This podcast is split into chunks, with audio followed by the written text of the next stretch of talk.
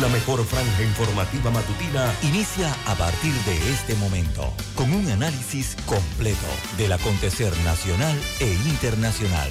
Noticiero Omega Estéreo. Omega Estéreo Noticias.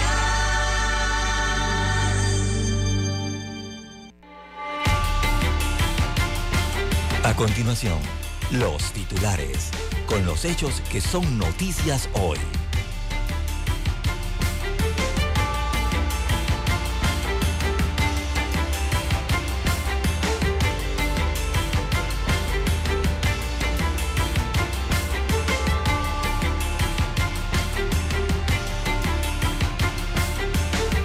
No tenemos duda de que este año cumpliremos con las 15 acciones del GAFI, dice el ministro de Economía, Alexander. También para hoy inicia la transición en el nuevo Ministerio de la Mujer. Condenan a 10 años de prisión a Adolfo Chichi de Obarrio. Presidente Cortizo recibió a miembros de la Asociación de Dueños de Armadores de Buques de Japón. Diputado Adames pide cese a presiones y que el PRD no se distraiga con propuestas partidarias. Panamá espera cumplir las acciones, como ya dijimos, dice el MEF, las acciones del GAFI para el 2023. Actividad bursátil a febrero cierra con 847 millones de dólares en transacciones. También para hoy, el partido PP ve con buenos ojos la candidatura de Martín Torrijos Policía captura a depravado sexual que se paseaba tranquilo por Clayton. También tenemos que Corte confirma sentencia de 50 meses para Gustavo Pérez y para Alejandro Garús. En otros titulares, 11 migrantes fallecidos en la tragedia de Hualaca no han sido identificados. No hay nadie que los reclame. También un menor de 15 años quedó preso por un robo a un mini super. Tratarán de rehabilitarlo. Bien amigos y amigas, estos son solamente titulares. En breve regresaremos con los detalles de estas y otras noticias. Estos fueron nuestros titulares de hoy. En breve regresamos.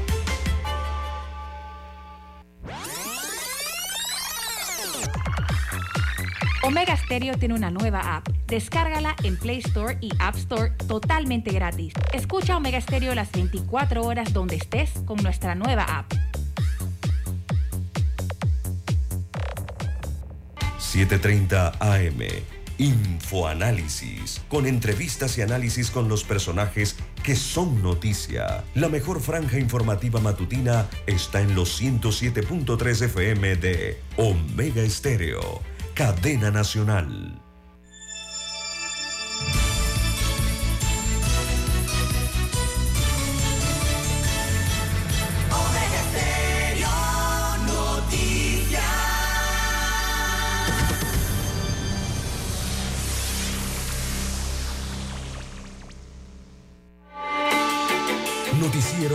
Omega Estéreo.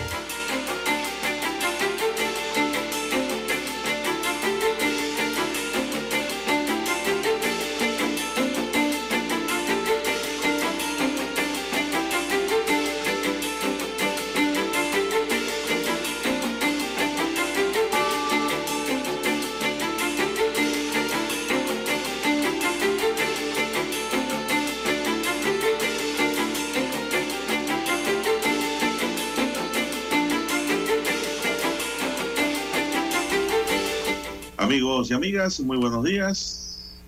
Hoy es martes 14 de marzo del año 2023. Daniel Arauz está en el tablero de controles. En la mesa informativa les saludamos. César Lara. y Juan de Dios Hernández Sanjur para presentarles las noticias, los comentarios y los análisis de lo que pasa en Panamá y el mundo. En dos horas de información, iniciando esta jornada como todos los días con fe y devoción, agradeciendo a Dios por esa oportunidad que nos da de poder compartir una nueva mañana y de esta forma llegar hacia sus hogares, acompañarles en sus automóviles, en su lugar de trabajo y donde quieran que se encuentren a esta hora de la madrugada. Pedimos para todos salud, divino tesoro, seguridad y protección, sabiduría y mucha fe en Dios. Mi línea directa de comunicación es el WhatsApp, el doble seis catorce catorce cuarenta y cinco. Ahí me pueden escribir al doble seis catorce catorce cuarenta y cinco a su entera disposición. Entonces César Lara está en redes sociales. Entonces César, ¿cuál es su cuenta? Bien, estamos en las redes sociales en arroba César Lara R, arroba César Lara R es mi cuenta en la red social Twitter. Allí puede enviar sus mensajes, comentarios, denuncias, foto, denuncias, el reporte del tráfico temprano por la mañana. Recuerde, arroba César Lara R en Twitter, también la misma cuenta para Instagram. Buenos días, eh, don Daniel, a usted, don Juan de Dios, a todos los amigos oyentes a nivel de la República de Panamá los que están en provincias, los que están en comarcas, los que se encuentran en el área marítima que rondea la eh, bordea la República de Panamá, que nos escuchan a través de dos frecuencias en todo el territorio nacional, los que están en omegaestereo.com, cobertura a nivel mundial, los que ya nos sintonizan a través del canal 856, Tigo, televisión pagada por cable a nivel nacional, los que ya han activado su aplicación de Omega Estéreo, que nos escuchan a través de sus dispositivos móviles, y sus celulares y los que también nos sintonizan a través de Tuning Radio. Buenos días a todos. ¿Cómo amanece para hoy, don Juan de Dios? Bueno, bien, bien, gracias, don César. Espero que estén bien allá. Muy bien, sí. La unidad base, junto a Dani, Dani Daniel, que dice que está en condiciones físicas. Ya está entrenando de nuevo. Muy bien. Bueno, vamos a iniciar esta mañana con que Panamá suma un muerto y 506 contagios nuevos de COVID-19. Para los que pensaban que ya no se hablaba de COVID, sí se habla de COVID todavía. Esto según detalla el Ministerio de Salud con su departamento de epidemiología, que también contabilizó que la cantidad acumulada de personas fallecidas por esta enfermedad se elevó a 8.611, es decir, uno más que la pasada semana. según detalló la entidad del Departamento de Epidemiología, también contabilizó que la cantidad acumulada de personas fallecidas va por 8.611. Además, además de, a lo largo de la pasada semana se certificó un total de 506 contagios nuevos de gente que pueden exoparse siendo el martes y el miércoles 8 de marzo los únicos días en que la cantidad de casos fue igual o superior a 90, pues esos días se contabilizaron 90 y 91 respectivamente. El Ministerio de Salud detalló que durante la semana número 10 se aplicaron 14.741 pruebas diagnósticas para detectar el COVID, para una positividad promedio de 3.4%, a pesar de que el sábado 11 de marzo esta fue de 3.7. Por otra parte, al cierre de la semana de análisis, había 657 casos activos, de los cuales 615 contagiados se mantenían cumpliendo sus cuarentenas en sus casas, otros 42 en salas regulares de distintos hospitales y cero en las unidades de cuidado intensivo. Durante la pasada semana, entre los cinco corregimientos con mayor cantidad de casos activos, se encontraron Bellavista y San Francisco en Panamá, al igual, al igual que Mateo Iturral de San Miguelito con cuatro contagios cada uno, mientras que Belisario Frías y Ancón reportaron tres cada uno. Así que eso es lo que hay, don César, sobre el informe de COVID-19 para esta semana. Una persona fallecida y 506 contagios. Yo siento, don César, como que ha habido un relajamiento amplio en la población. ¿Usted no cree?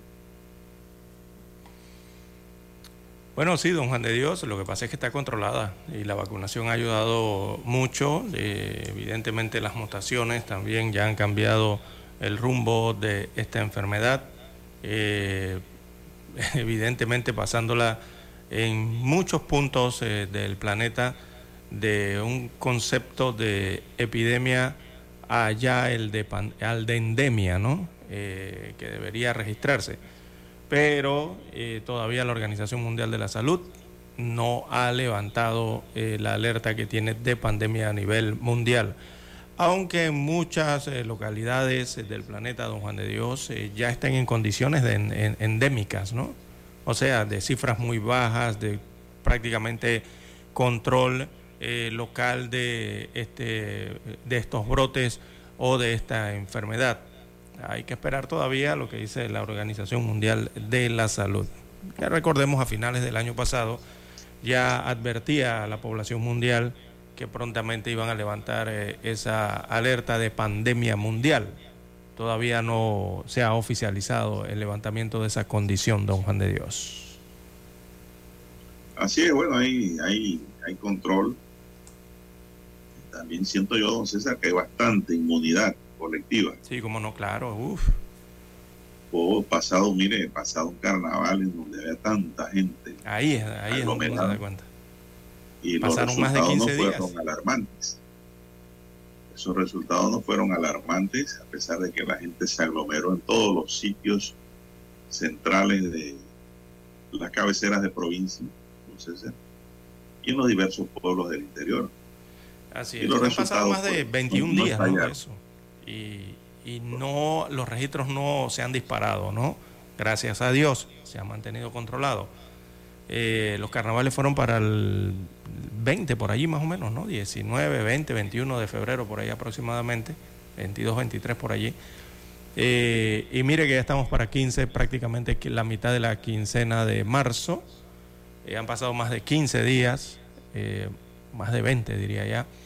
Eh, y no se han registrado. Y ese es el periodo ¿no? que regularmente se estudia para observar si hay un aumento o no de casos activos. Así que no ha aumentado mucho, el porcentaje está bajo. Usted dio el número de positividad, ¿no? Eh, se encuentra bajo todavía y eso es bueno para el país. Así que nos habla de que hay mucha inmunidad, como usted bien señala, de personas que enfermaron eh, personas que se reinfectaron nuevamente y también la inmunidad que tiene que ver con los medicamentos, las vacunas. Bueno, y la gente, don César, ha seguido los consejos, siguen tomando sopa. sí. Los alimentos con muchos ingredientes, sopa, el elixir de la vida. Y pues eso es bueno, que la gente se alimente con su sopa, no pare de tomar sopa. Ahí va el alimento concentrado al cuerpo y pues, eso le ayuda mucho para enfrentar cualquier, no solo el COVID, cualquier tipo de virus, cualquier tipo de enfermedad. Dani, vamos a hacer la pausa y regresamos con más noticias.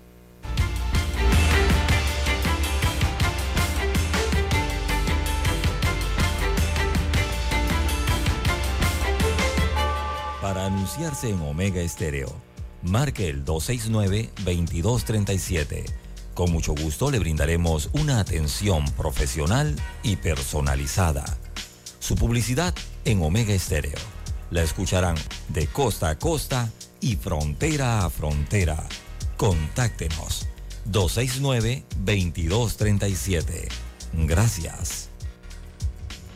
En centrales telefónicas, la casa del teléfono es tu mejor opción te ofrecemos buena atención. Con años de experiencia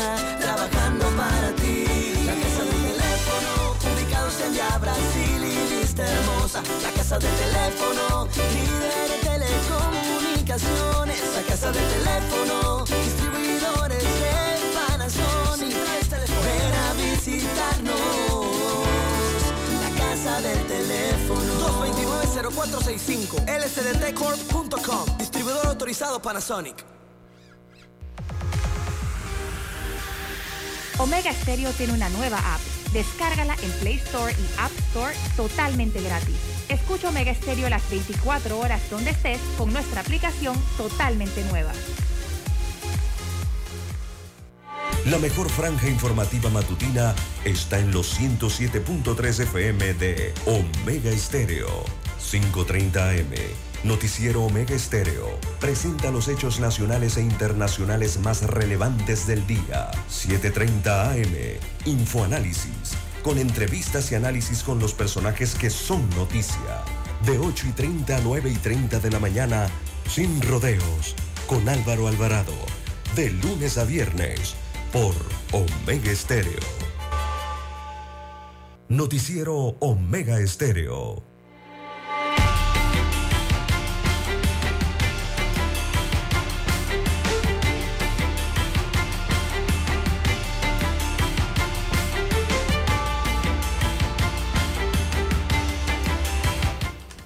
Bien amigos, continuamos con su noticiero Estéreo, el primero con las últimas, de avanza el reloj, avanza la mañana, avanzamos nosotros, son las 5.51 minutos, 5.51 minutos de la madrugada.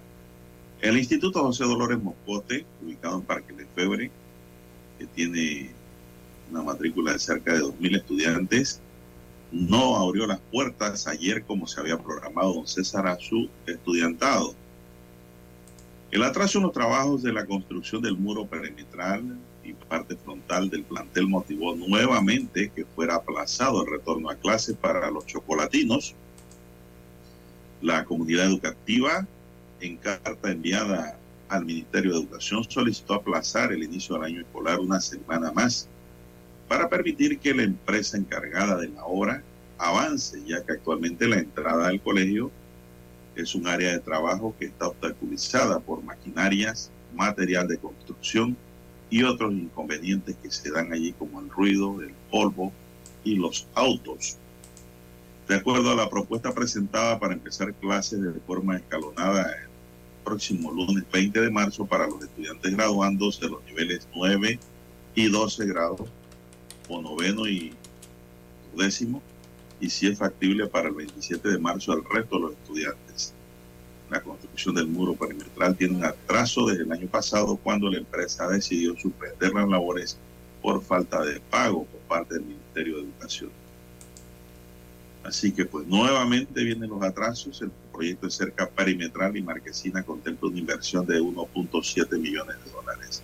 Pero no están en tiempo oportuno para iniciar entonces se trabaja, pero improvisadamente, contra el tiempo. Tanto tiempo hubo para reparar todo esto, don César. ¿Cuánto tiempo de pandemia estuvieron las escuelas cerradas? Pero todo, nada se hizo. Las escuelas no están reparadas en todo el país. En pandemia no se hizo nada. Ni siquiera se taparon los huecos de las calles que se debió hacer. Nada. Todo el mundo cobraba sin hacer lo que tenía que hacer. Nadie eso, se descontó el salario, don Juan de Dios. El gobierno, no puedo decir que quién más. ¿A quién más se puede culpar? Así que por los muchachos del Mocote, nuevamente esperar el lunes para iniciar clases noveno y doce, doceavo o décimo grado, o sea, sexto año. Eso es lo que está ocurriendo. Son las 5.53 minutos, señoras y señores. Eh, don César, siguen los problemas. La escuela de Púcuro cierra su puerta hasta que el Meduca responda otra escuela reclamante. Las puertas de la escuela de Púcuro, ubicada en Pinogana, provincia de Darién, están cerradas desde este lunes 13 de marzo. La comunidad educativa ha decidido decretar huelga hasta que las autoridades del Ministerio de Educación ordenen una reparación total o la construcción de un nuevo centro educativo.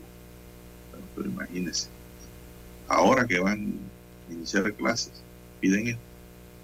Los manifestantes explicaron que las instalaciones escolares están en pésimo estado y representan un riesgo para los estudiantes y los docentes. El paro está apoyado por autoridades locales que han solicitado a la ministra de Educación, Maruja Gorday de Villalobos, atender las necesidades que tiene el plantel.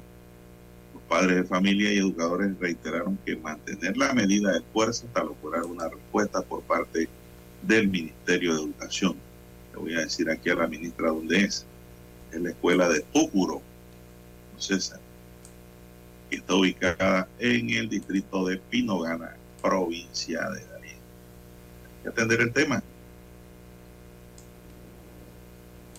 Son las 5.55 minutos que es mantenemos problemática, ahí, don Juan de Dios, año tras año, ¿no? Con eh, los centros educativos del país. Eh, si no es por el vía presupuesto del Ministerio de Educación, eh, que tiene que ver con el Viceministerio de Infraestructura, es el que tiene que mantener esto, eh, la infraestructura, ¿no? De los centros escolares, de los más de 3.000 centros escolares en el país, eh, de la mejor forma o, o- o adecuados entonces para iniciar el año escolar y en el transcurso del año escolar.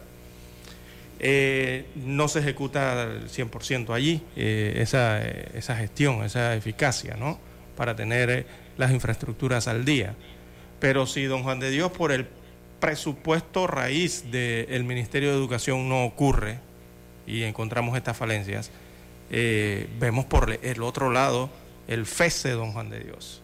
El FESE también es para esto, es para reparar escuelas, don Juan de Dios. Pero tampoco hay una buena ejecución. Entonces tenemos doble fiebre aquí. Una, por la que tiene que ver el presupuesto general propio del Ministerio de Educación, y la otra que tiene que ver con el presupuesto del FESE, que sale del Ministerio de Educación, digo, lo administra el Ministerio de Educación, pero, eh, don Juan de Dios, eso sale del seguro educativo que le cobran a todos los trabajadores, ¿verdad? Ese bendito seguro educativo. Bueno, de allí sale el FESE, que son recursos que están disponibles para cada una de las escuelas para precisamente eso, eh, hacer reparaciones y construcciones eh, en los centros escolares, si en tal caso el Ministerio de Educación no ha podido eh, arreglar el, el plantel, ¿no? Además de que el FESE se usa para otros, para comprar, no sé, equipos de laboratorio, mobiliario escolar y algunos otros materiales eh, que se usan en el año escolar, ¿no? Eh, para el tema de la comida también, la, parte está nutricional. Eh, pero allí vemos que los dineros están, don Juan de Dios.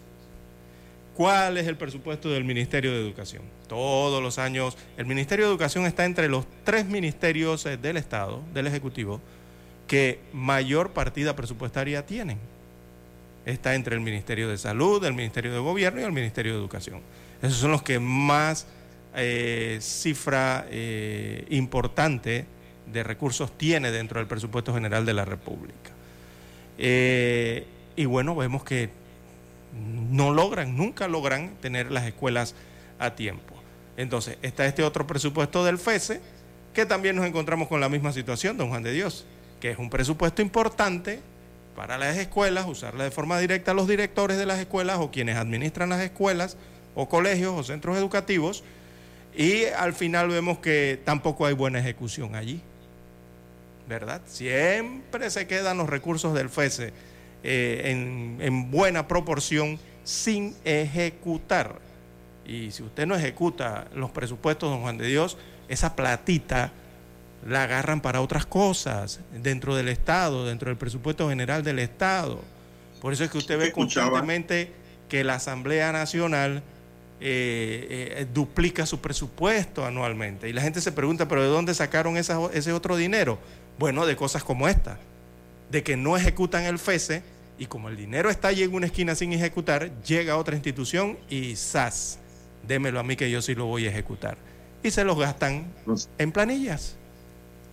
Bueno, César, lo que yo escuché sobre los directores de escuela, ellos dicen que no ejecutan el FESE por, para reparaciones de escuela y horas, es porque necesitan el aval del Ministerio de Educación de su eh, dirección de proyectos, Bueno, mantenimiento. peor aún la cosa. llama. Entonces la gestión está... Pero dice que el ministerio no tiene el equipo y la cantidad de funcionarios suficientes para atender las peticiones de los directores. Y sin esos informes no se puede hacer nada.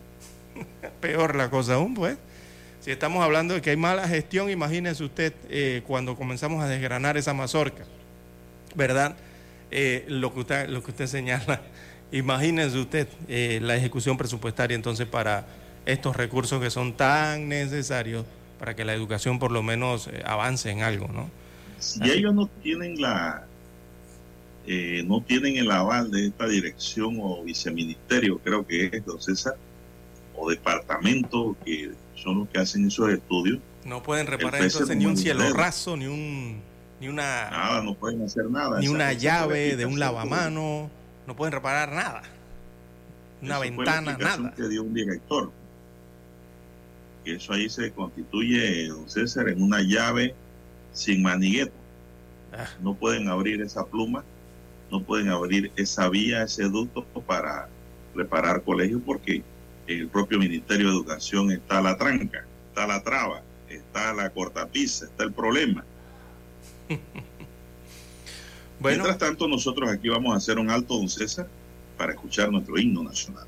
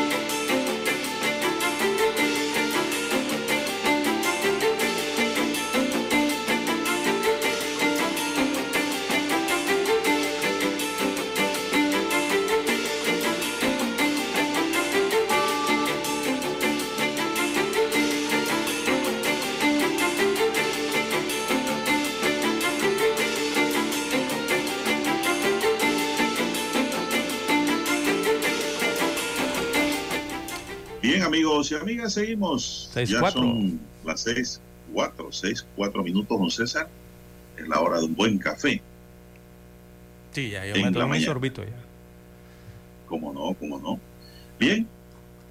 El recurso de casación de nulidad, dice aquí el recurso de casación en nulidad de la condena de 50 meses de prisión para los jefes del Consejo de Seguridad Gustavo Pérez y Alejandro Garús en caso de escuchas ilegales no fue admitido.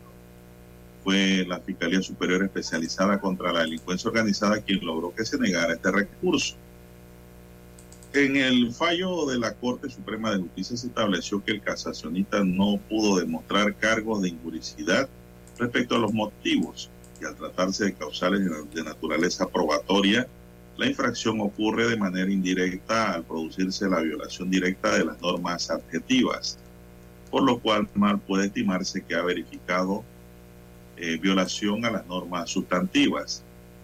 Es decir, este lenguaje jurídico y complicado quiere decir, amigos y amigas, que no se ha violado el debido proceso en aplicación pues, de, la, de, de la norma sancionatoria en contra de estas dos personas. Eso es lo que quiere decir ese, esa jeringonza que hoy aparece en los medios.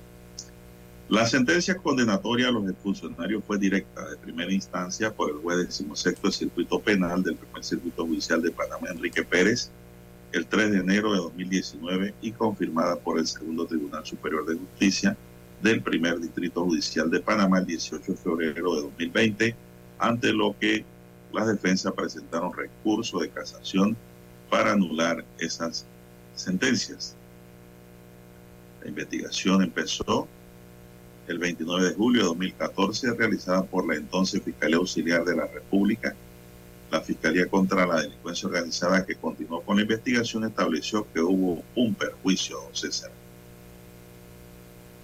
Y pues ocurrió lo que se dice aquí, Corte confirma sentencia de 50 meses a Gustavo Pérez y Alejandro Garuz.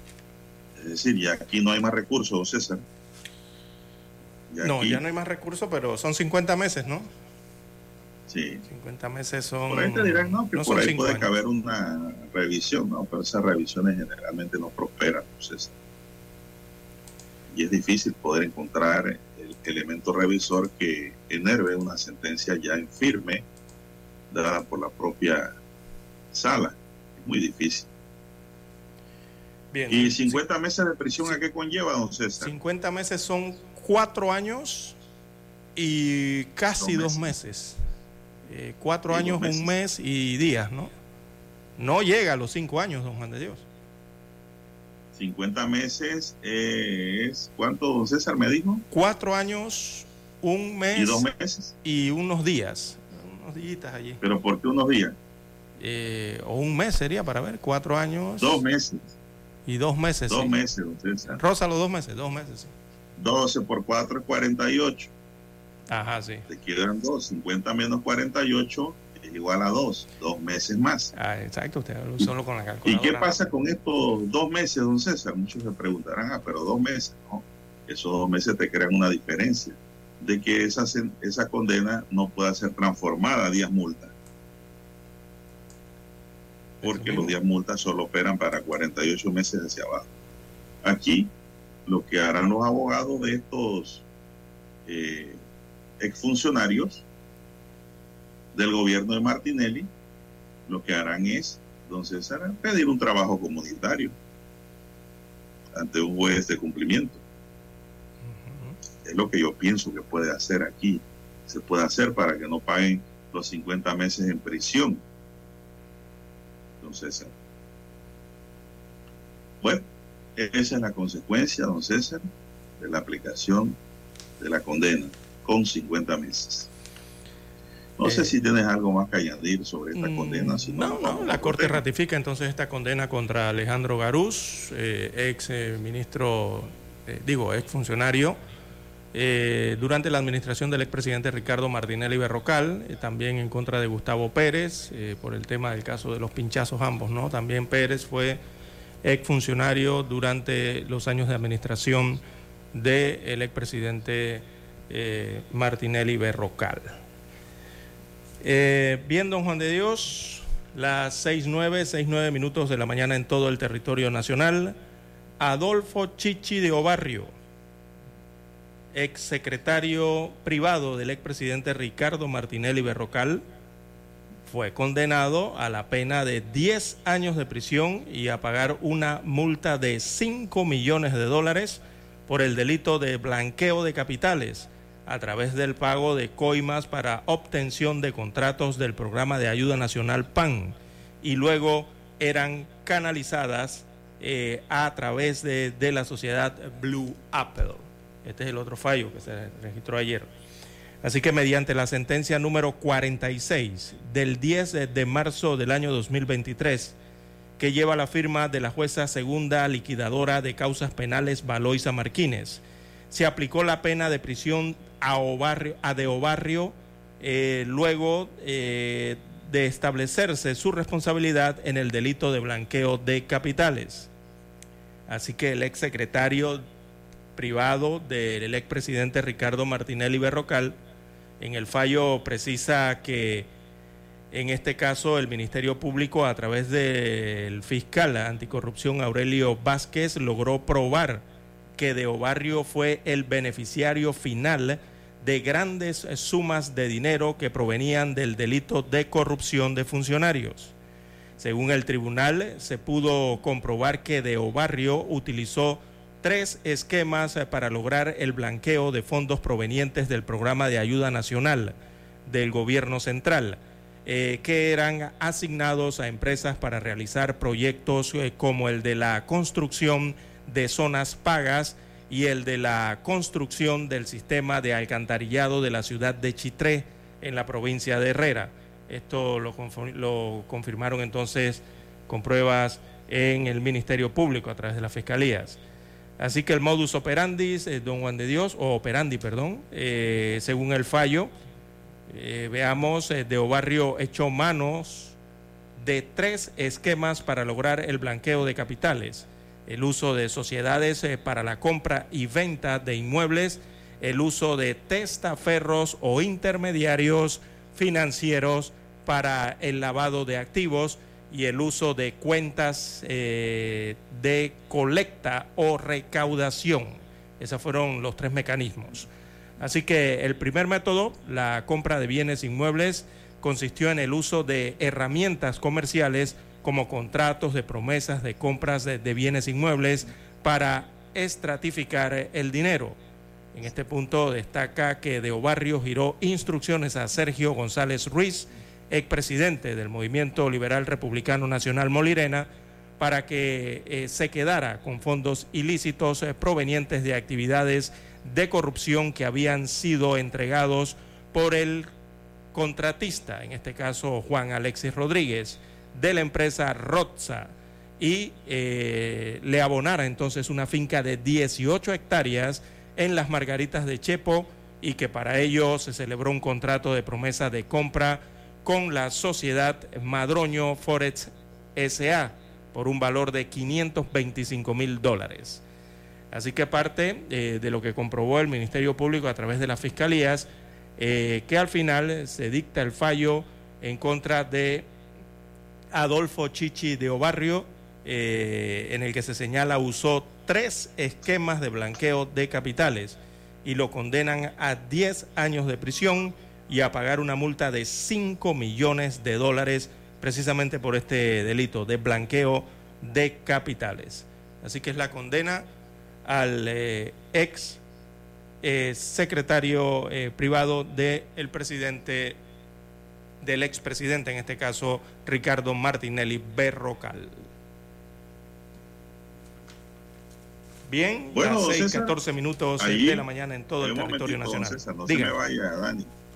Eh, allí lo que hay que comentar es el tema, don César, de que esta es una sentencia de primera instancia. Correcto. Es sí. decir, les falta un recorrido amplio, procesalmente amplio, eh, hablando, estamos hablando de que falta allí una resolver una apelación que su abogado sin lugar a duda va a presentar. Y después también vendrá otro recurso extraordinario de casación.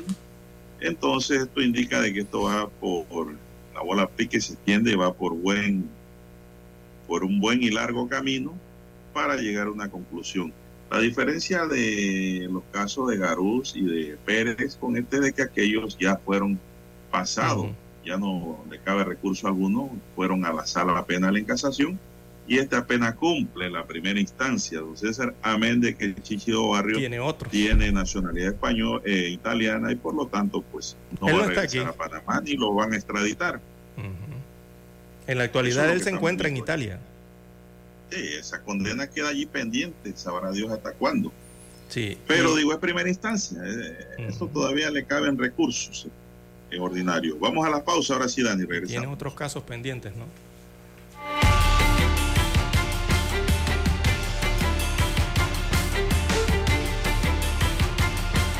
La mejor franja informativa matutina está en los 107.3 FM de Omega Estéreo, 530 AM. Noticiero Omega Estéreo presenta los hechos nacionales e internacionales más relevantes del día. 730 AM. Infoanálisis. Con entrevistas y análisis con los personajes que son noticia. De 8 y 30 a 9 y 30 de la mañana. Sin rodeos. Con Álvaro Alvarado. De lunes a viernes. Por Omega Estéreo.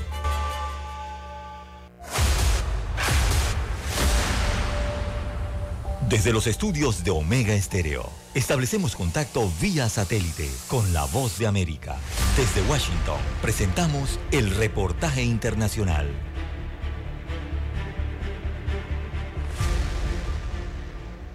En El Salvador este mes de marzo se cumple un año de la vigencia del régimen de excepción como herramienta para perseguir la criminalidad y las autoridades de seguridad pública destacan como avances la reducción de homicidios y las más de 65 mil detenciones realizadas durante la operatividad policial. El ministro de Seguridad Gustavo Villatoro defiende la medida y restó importancia a organizaciones como Amnistía Internacional y Human Rights Watch que han criticado la medida al considerar que se cometieron abusos en algunos procedimientos.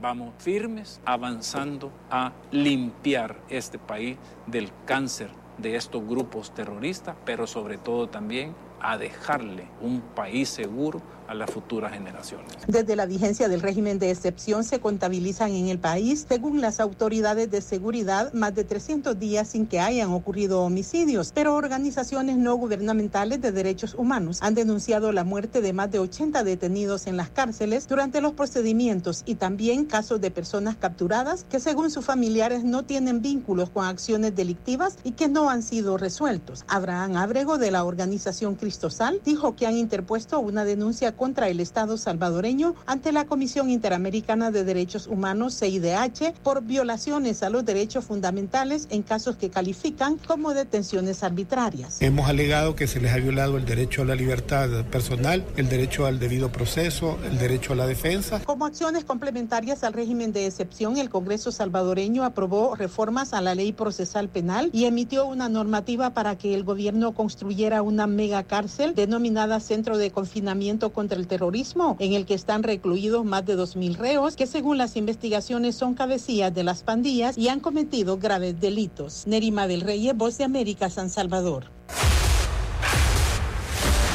Escucharon vía satélite desde Washington el reportaje internacional.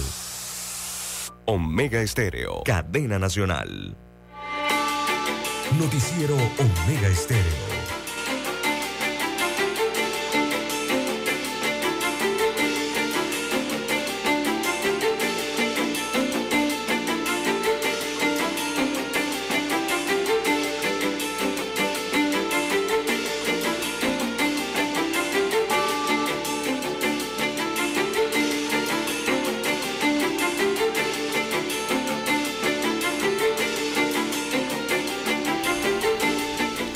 Las 6.19, 6.19 minutos eh, de la mañana en todo el territorio nacional. En más informaciones eh, para la mañana de hoy. Bueno, don Juan de Dios, anoche se presentó una situación o se registró una situación en el hemiciclo legislativo, el Pleno de la Asamblea Nacional. Llamó mucho la atención, ¿no? Sobre todo los videos eh, que fueron difundidos por los medios de comunicación y las redes sociales desde anoche. Y es que a gritos el diputado del Partido Revolucionario Democrático, Raúl Pineda, eh, intentó tumbar, como decimos en buen panameño, la sesión del Pleno Legislativo anoche cuando cuestionaban al administrador general de la Autoridad Marítima de Panamá. Así que el diputado Raúl Pineda intervino con gritos y ademanes eh, violentos a fin de detener la sesión del Pleno de la Asamblea cuando Eh, su colega, otro diputado de la provincia de Coclé, Luis Ernesto Carles, cuestionaba al administrador de la Autoridad Marítima de Panamá, Noriel Araúz, es el nombre del, del, administrador de la Autoridad Marítima de Panamá. Y lo estaban cuestionando a este funcionario del Ejecutivo eh, por negocios eh, y también por el deterioro del registro de buques eh, aquí en Panamá y el tema que tiene también que ver con los cruceros en Panamá. Así que esto se registró anoche. Don Juan de Dios estaba siendo cuestionado por supuestas irregularidades. La Autoridad Marítima de Panamá, que incluían el conflicto de intereses y supuestos negociados a favor de empresas amigas, donde salió a relucir nuevamente el nombre de empresarios panameños, en este caso el de Pablo eh, Torres. Así que anoche también los diputados Juan Diego Vázquez, Luis Carles, Yesenia Rodríguez, hicieron serios cuestionamientos por la certificación irregular de barcos propiedad de allegados del administrador de la Autoridad Marítima de Panamá. Eh, también como hicieron un llamado a GI Bunker, eh, ¿verdad? Eh, allí cuestionaron por qué estaba ocurriendo esta situación con esta empresa y también el tema de un tanquero que no tendría la edad para poder recibir licencia de operación en Panamá, según los diputados. Así que habían fuertes señalamientos, eh, los señalamientos más fuertes contra el director de la AMP eh, se dan entonces cuando los diputados cuestionaron las contrataciones directas a la empresa Stewart INC del empresario Pablo Torres, y un amigo personal del administrador de la Autoridad Marítima de Panamá, según destacan los medios. Eh, se trata de tres contratos directos a favor de esta empresa, pero eh, Araúz dijo que no se trata de una contratación directa, ya que cotizaron con otras dos empresas más y que se utilizan fondos eh, de los recursos generados por la tasa anual de inspección. Eh, en ese momento entonces fue cuando el diputado Raúl Pineda del circuito eh, del distrito de San Miguelito en este caso, en este caso trató de que se suspendiera el pleno de la Asamblea por falta de quórum, como una forma de, solapar o tratar de rescatar al director Araúz del fuerte cuestionamiento por su gestión en la Autoridad Marítima de Panamá y el reiterado señalamiento de contratos a favor de empresas eh, de supuestos de allegados, ¿no? Así que fue parte de lo que ocurrió anoche eh, en la Asamblea Nacional, don Juan de Dios. Algunos señalan que esto fue una trifulca, fue una pelea, fue un show, fue el mismo circo que ocurre en la Asamblea Nacional, pero don Juan de Dios, allí vimos a, un miembro de este hemiciclo Oiga, eh, arrancarle el micrófono de una curuli de las manos a otro colega diputado, eh, tratando de detener así la sesión, don Juan de Dios, e impidiéndole eh, los derechos que tienen los diputados por ejercer ese cargo, ¿no? Sobre todo en el hemiciclo legislativo. Así que parte de los gritos y de lo que sucedió en el intento de tumbar la sesión anoche en la Asamblea Nacional. La pregunta que hay que hacerse aquí, don César, ¿por qué esa actitud del diputado Pineda? y que los oyentes se contesten. Eh, ¿Por qué esa actitud en un pleno ejercicio de los diputados en cuanto a los cuestionamientos que hay que hacer a todo funcionario que se ha citado, don César? Y que el funcionario se defienda y que explique pero aquí sí lo vimos en las redes y en las diversas plataformas que este señor se arrebató, don César. Se arrebató a gritar y no quería dejar hablar al diputado de allá de La Pintada, a Carles. Eh, un tema, una forma de actuar de muy mal gusto, don César, y que yo no sé realmente. Y que se pueden marcar dentro de actitudes eh, no adecuadas. tendrá este señor? con estas actitudes. Y la pregunta la reitero, ¿por qué lo hizo y a razón de qué? Bueno, ustedes se darán su respuesta. Bueno, eh, don Juan Dios, eh, eh, eso rosa la inmoralidad, la falta de protocolo en cuanto a los trabajos que se realizan dentro de la Asamblea eh, Nacional. Y esta es una actitud que personalmente, lo digo a mi nombre, don Juan de Dios, es una actitud corrupta eh, de un diputado que impide que la Asamblea Nacional cumpla con su trabajo de fiscalización. El trabajo de la Asamblea Nacional es fiscalizar y, legislar, don Juan de Dios. Y eso no, no puede ser impedido. Y esa es la función de ese órgano del Estado. Entonces no puede llegar allí un ciudadano, no puede llegar un extranjero y no deben y no debieran los propios integrantes de la Asamblea Nacional, ni sus funcionarios, ni ninguno de los 71 diputados, eh, tratar de coartar esa función constitucional que tiene la Asamblea Nacional, que es la de fiscalizar y, y legislar. En este caso estamos hablando de la de fiscalizar, que era lo que estaban haciendo en ese momento con la citación del director de la Autoridad Marítima de Panamá. Bueno, ¿Usted había visto una actitud como esta en alguna bancada legislativa en los cuatro últimos años, don Juan de Dios?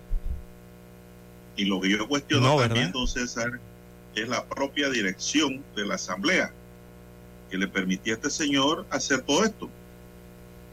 La presidencia de la Asamblea allí y el equipo de operadores de sonido que no le cortaban el micrófono para que hablara Carle y, eso es un derecho que tiene eh, Dios y la función de los diputados.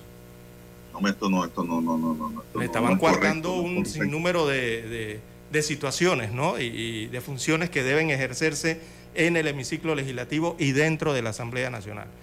Y lo peor de todas estas situaciones, siempre ocurre, don Juan de Dios, para explicarle la otra partecita, lo peor de estas situaciones ocurre es que eh, desde la misma asamblea, porque la gente se preguntará, si no le pudieron preguntar en el hemiciclo legislativo, entonces, ¿qué pues ocurrió con el trabajo de los que están allí, que son regularmente los medios de comunicación social? Porque la gente se preguntará, ¿por qué no entrevistaron al director de la Autoridad Marítima aparte, afuera o en otro lugar? O allí mismo. No lo dejan ver. Ah, exactamente. Lo peor de todo, don Juan de Dios, es que desde la misma Asamblea Nacional impiden que los, los medios de comunicación impiden que los periodistas hagan su labor. Nunca se pudo realizar la entrevista del director de la Autoridad Marítima de Panamá. Es que todos esos funcionarios, ah, ¿Por qué? Porque agarran a los funcionarios, los meten por un pasillo dentro de la Asamblea Nacional o los llevan por otras puertas y los sacan y no hay acceso a los medios de comunicación social eh, a los funcionarios, ¿verdad? Entonces todas estas situaciones ocurren allí en el órgano legislativo, don Juan de Dios en, eh, en momentos en que la población, la ciudadanía en general, sigue exigiendo transparencia en las actuaciones y en las gestiones. Así es, don César, así es. No hay colaboración con los medios para entrevistar de ninguna forma. Muy por el contrario, eh, don César, yo siento que los mismos funcionarios no tienen allí autonomía para decidir nada. Ellos están bajo un régimen de terror reverencial y de temor reverencial. Para nada, no hay entrevistas, no hay nada. Y eso pues fue de muy mal gusto, eso que ayer se dio. Sin embargo, el diputado directo, inmoral. Eh, la palabra. No hay, honorabilidad. Mire, es que es así. Regularmente a los diputados se le llaman honorables. H, le, colocan las, las siglas HD, ¿verdad? H.D. que significa honorable diputado. Dígame usted anoche si en esa actuación en el hemiciclo legislativo hubo honorabilidad en este diputado. Para nada, don Juan de Dios. En ese y en otros que tienen la misma actitud. Eso es una, inmoralidad, don Juan de Dios. Y la Asamblea Nacional para muchos se perdió desde hace tiempo. Igual, ¿se recuerda?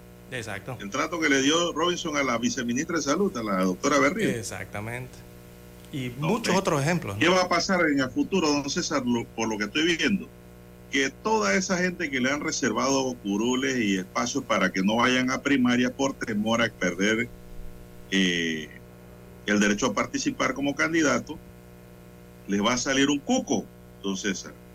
que va a ser otro PRD del mismo circuito postulado por el PP con Martín Torrijos. Sí, escuché parte de una declaración de... Y eso va a ser así, porque Martín Torrijos, si va a competir por la presidencia y el PP lo sabe, necesita romper esos moldes de dictadura. ¿Y cómo lo va a hacer? Bueno, democráticamente con candidatos PRDistas que van a correr en la papeleta del PP y van a competir con esos mismos que les han reservado dentro de los la, circuitos. la, la curul.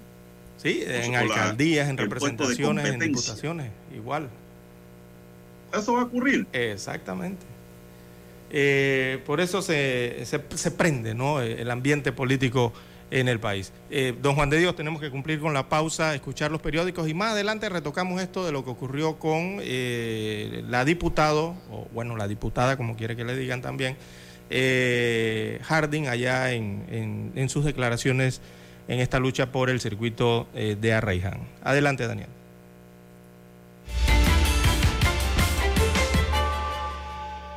Omega Estéreo, cadena nacional. Para anunciarse en Omega Estéreo, marque el 269-2237. Con mucho gusto le brindaremos una atención profesional y personalizada. Su publicidad en Omega Estéreo. La escucharán de costa a costa y frontera a frontera. Contáctenos 269-2237.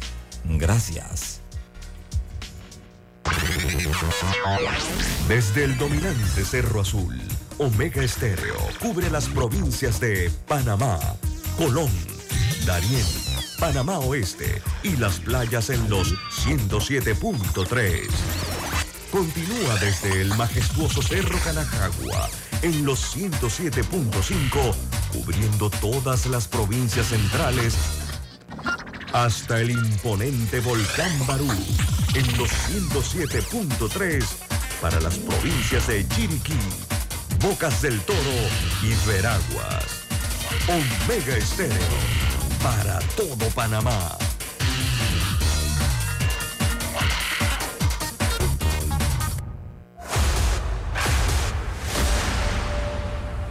Desde los estudios de Omega Estéreo, establecemos contacto vía satélite con la voz de América. Desde Washington, presentamos el reportaje internacional.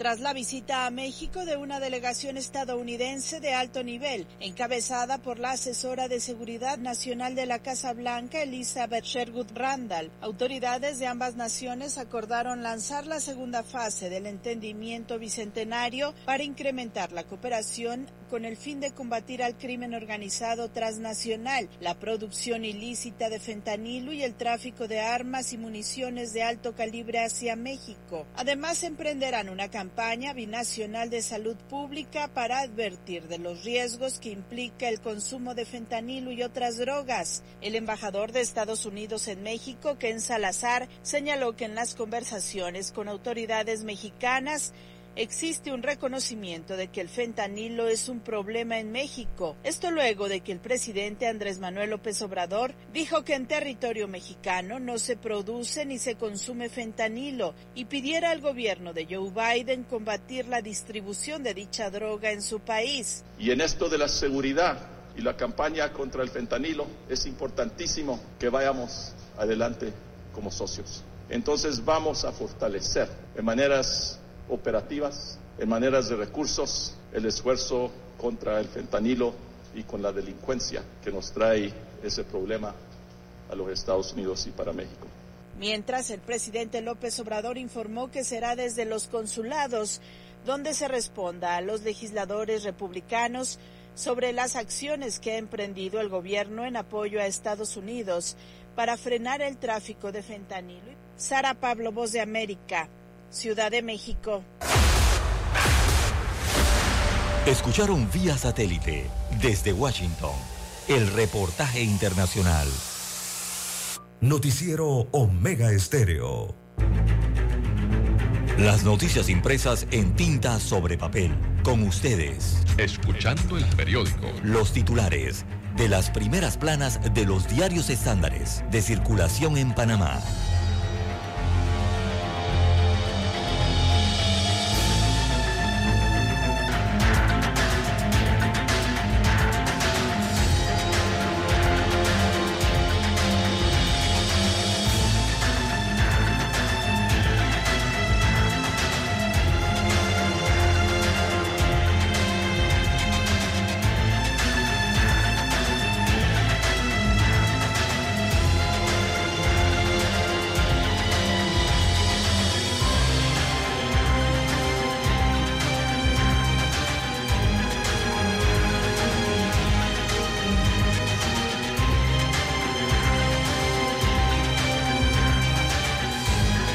Bien, amigos oyentes, el diario La Prensa titula para este martes 14 de marzo del año 2023, el narco panameño que cayó por sus chats.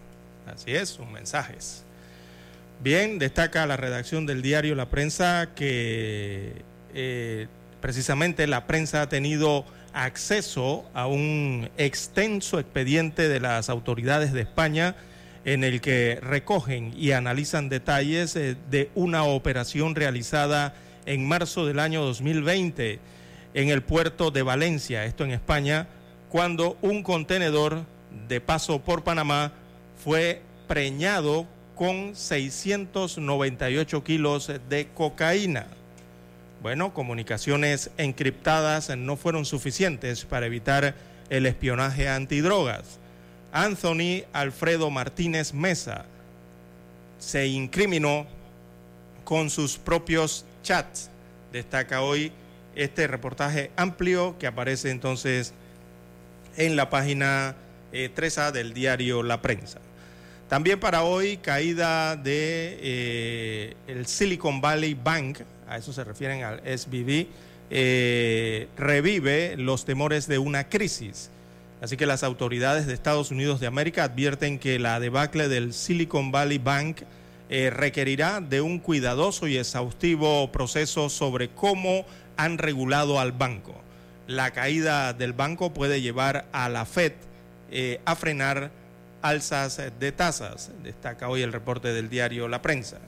También para hoy, testaferros vinculados a Deo Barrio con blanqueo. Se refieren a la condena dictada ayer.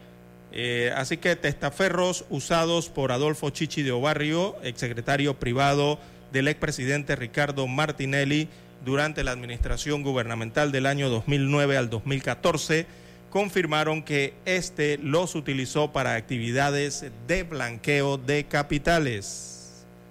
También para hoy, Ministerio de Salud reconoce fallas en el control de la malaria. Eh, tiene que ver con el control de vectores la información detalla que el Departamento de Control de Vectores del Ministerio de Salud, el MINSA por sus siglas, reconoció que una de las principales causas del aumento de casos de malaria se debe a la disminución en el cumplimiento de los programas causados inicialmente por el confinamiento. También para hoy, en primera plana de la prensa, piden investigar denuncias de coacción de funcionarios. Esto específicamente en las primarias del Partido Revolucionario Democrático. Así que luego de que el presidente de la Asamblea Nacional y precandidato presidencial del Partido Revolucionario Democrático, Cristiano Adames, y la exdirectora del Instituto Nacional de la Mujer, Nelis Herrera, eh, denunciaran públicamente amenazas y presiones contra funcionarios que no apoyan la candidatura de José Gabriel Carrizo Jaén, el abogado Guillermo Cochés, solicitó a la Fiscalía General Electoral una investigación para determinar si hay o no delito electoral. Bueno, esperemos que se active la Fiscalía Electoral. También en otros títulos eh, para la mañana de hoy, en Panorama, eh, titulan Mantienen condena a Garús y a Pérez eh, por pinchazos. También en los deportes, Dominica, no, Dominica no, esta es dominicana, esta es República Dominicana. Elimina a Nicaragua del clásico mundial. Es la, República Dominicana en este caso. También eh, en Hualaca, en, cuanto a este tema, hay 11 cuerpos de migrantes sin, identificar. También en la sección Vivir Más, a ver si la desplegamos aquí, eh, bueno, el reportaje sobre los premios Oscar. Eh, el multiverso arrasa, arrasa y la guerra sorprende, dice el titular de la sección Vivir Más, en cuanto a este tema de espectáculos. También la fotografía principal del diario La Prensa para la mañana de hoy la titulan eh, Huelga por las pensiones. Y su pie de foto entonces dice que la basura se acumula en París. O sea, esta es la huelga que hay allá en Europa, en Francia específicamente, por el proyecto eh, de aumentar las pensiones, entonces que avanzó en la administración del presidente Macron, el presidente francés. Eh, producto de todas esas huelgas, entonces hay una acumulación de basura en París, aunque usted no lo crea. Eh, hay pataconcitos así, iguales a los que ocurren aquí en Panamá, enormes, y están, adivine, cerca de la Torre Eiffel. Así está la situación en París. Bien, son los títulos del diario La Prensa para la mañana de hoy. Pasamos a revisar ahora los principales titulares que presenta en primera plana el diario La Estrella de Panamá. La Estrella de Panamá para hoy dice, no tenemos duda de que este año cumpliremos con las 15 acciones del GAFI, dice el ministro Alexander. El ministro de Economía y Finanzas, Héctor Alexander, manifestó su optimismo porque este año el país saldrá de la lista gris del GAFI y que a su juicio será el legado del gobierno. Al país solo le hace falta cumplir con dos requisitos relacionados con los beneficiarios finales. Así es que si estamos confiados en que este va a ser un gran año para nuestro país, dice el ministro de Economía y Finanzas. En otros titulares, la estrella dice Champions League, las dos jornadas para definir cuartos de final. UNESCO reconoce avance de Panamá en política de educación. En otros titulares, la estrella para hoy nos dice Chichido Barrio y otros tres exfuncionarios son condenados. Eran miembros del gobierno Ricardo Martinelli y el exsecretario privado de la presidencia durante el gobierno de Martinelli fue condenado a 10 años de prisión por el delito de lavado de dinero, mientras que la Corte Suprema ratificó la sentencia contra Gustavo Pérez y Alejandro Garuz. En otros titulares, la estrella dice el Real de ruta colonial a la solidaridad con los migrantes. Café con estrella hoy nos dice la comedia metafísica brilla en los Oscar. Todo en todas partes al mismo tiempo fue la gran ganadora de, los 90, de la 95 edición de los premios Oscar al conquistar siete estatuillas, incluidas Mejor Dirección, Mejor Película y Mejor Actriz. Torrijos y el Partido Popular tiene primer acercamiento con miras a las elecciones del 2024. Y también hoy en portada dice las interrogantes sobre el nuevo contrato minero. El abogado Alfonso Fraguela se planteó una serie de interrogantes sobre el acuerdo alcanzado entre el gobierno y la empresa minera Panamá para continuar con la explotación comercial de la mina de cobre y reclama que no ha habido suficiente transparencia. Amigos y amigas, estos son los titulares de primera plana de la estrella de Panamá para hoy y concluimos así con la lectura de los titulares correspondientes a la fecha. Hasta aquí, escuchando el periódico. Las noticias de primera plana, impresas en tinta sobre papel. 7:30 AM. Infoanálisis, con entrevistas y análisis con los personajes que son noticia. La mejor franja informativa matutina está en los 107.3 FM de Omega Estéreo, cadena nacional. Noticiero Omega Estéreo. Desde los estudios de Omega Estéreo, establecemos contacto vía satélite con la voz de América. Desde Washington, presentamos el reportaje internacional.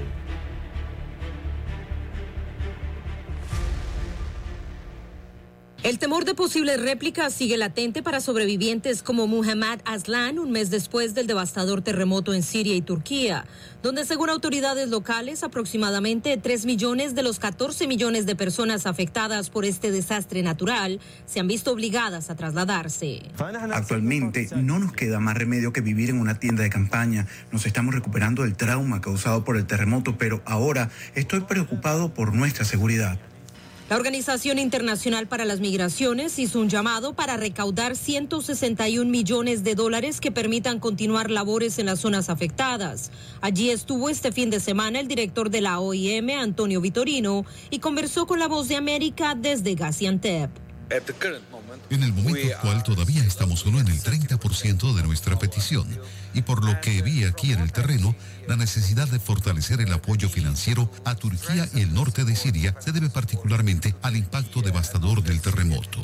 Vitorino reiteró la importancia del acceso humanitario en el norte de Siria, donde recientemente se logró la apertura de dos puntos fronterizos y según la ONU, 730 camiones con ayuda humanitaria de diferentes agencias han logrado entrar. Los puntos fronterizos deben mantenerse operativos. Las necesidades en el noroeste de Siria siguen siendo muy relevantes. Incluso antes del terremoto, aproximadamente 3 millones 100 mil personas dependían diariamente de la asistencia humanitaria y, como se puede imaginar, después del terremoto la situación se ha vuelto más grave. La Comisión de Investigación para Siria criticó en un reporte el tiempo que tardaron los equipos de rescate y la ayuda en llegar a territorio sirio. Fuimos testigos de un fracaso total por parte del gobierno y la comunidad internacional, incluidas las Naciones Unidas, para enviar rápidamente ayuda urgente para salvar vidas al noroeste de Siria. Muchos días se perdieron sin ninguna ayuda para los sobrevivientes del terremoto. La ONU hizo todo lo que estaba en su poder lo más rápido posible para ayudar a todas las personas en Siria. Celia Mendoza, Voz de América, Naciones Unidas. Escucharon vía satélite desde Washington el reportaje internacional. 7 de febrero, año 1981. Escuchan transmisiones de prueba de Omega Estéreo, nueva corporación radial con total cobertura nacional. Durante 42 años te hemos acompañado las 24 horas del día, ofreciéndote entretenimiento e información. Noticiero Omega Estéreo. Infoanálisis.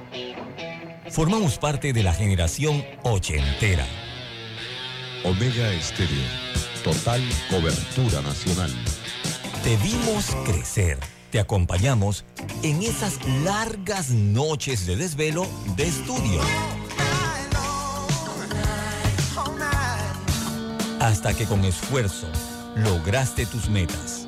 La generación ochentera, el buen gusto por la música, que muchos heredaron a sus hijos.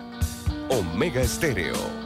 Durante 42 años, hemos sido tu fiel compañía. Omega Stereo. 24 horas todos los días del año. Gracias por formar parte de Omega Stereo. Omega Stereo. Esta es la generación Omega. Es momento de adentrarnos al mar de la información. Este es el resultado de nuestra navegación por las noticias internacionales más importantes en este momento.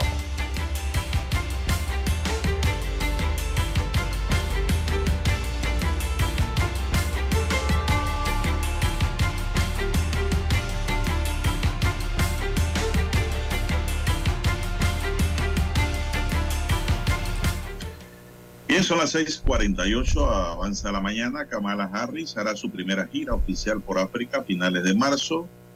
La vicepresidenta de Estados Unidos, Kamala Harris, viajará a finales del mes a Ghana, Tanzania y Zambia, con lo que se convertirá en la funcionaria de más alto rango del gobierno de Joe Biden que visita África, donde Estados Unidos quiere contrarrestar la influencia china y rusa. La Casa Blanca informó ayer en un comunicado de que la vicepresidenta viajará a esos países del 25 de marzo al 2 de abril para dar seguimiento a lo acordado durante la cumbre entre Estados Unidos y los líderes africanos celebrada en diciembre pasado en Washington. Harris, que estará acompañada de su esposo Don Hope, se reunirá durante su gira por África con el presidente de Ghana, eh, Nana Akufo Addo, la de Tanzania, Samia Hassan, y de la de Zambia, Hakainda Chilema.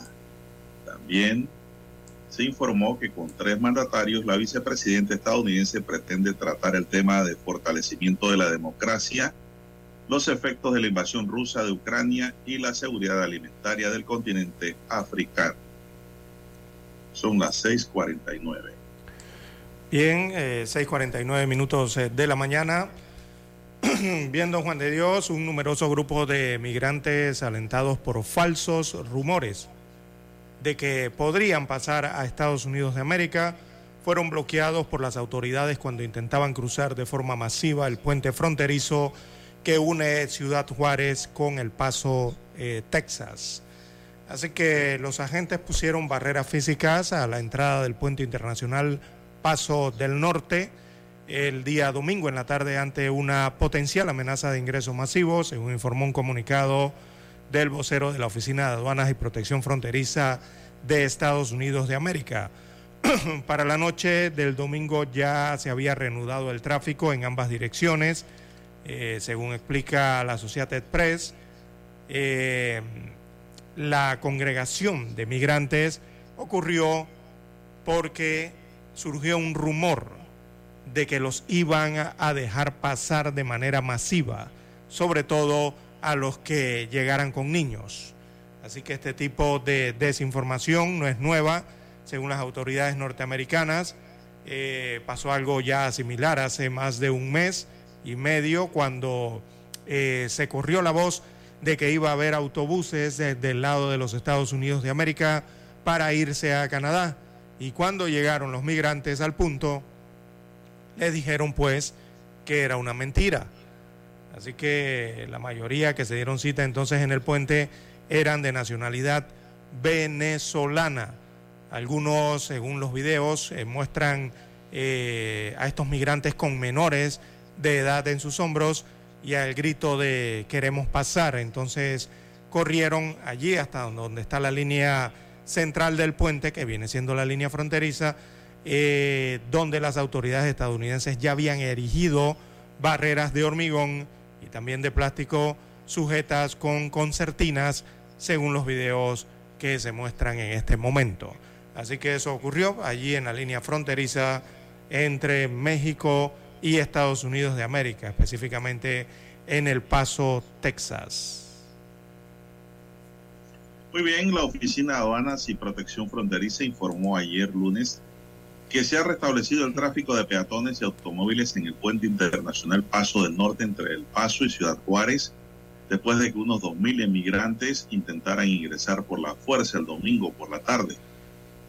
Eh, se informó de la Oficina de Aduanas que el tráfico se había normalizado. Ayer reportó el medio Border Report el congresista demócrata Henry Cuellar dijo en esa publicación que este tipo de evento no ayuda a los inmigrantes.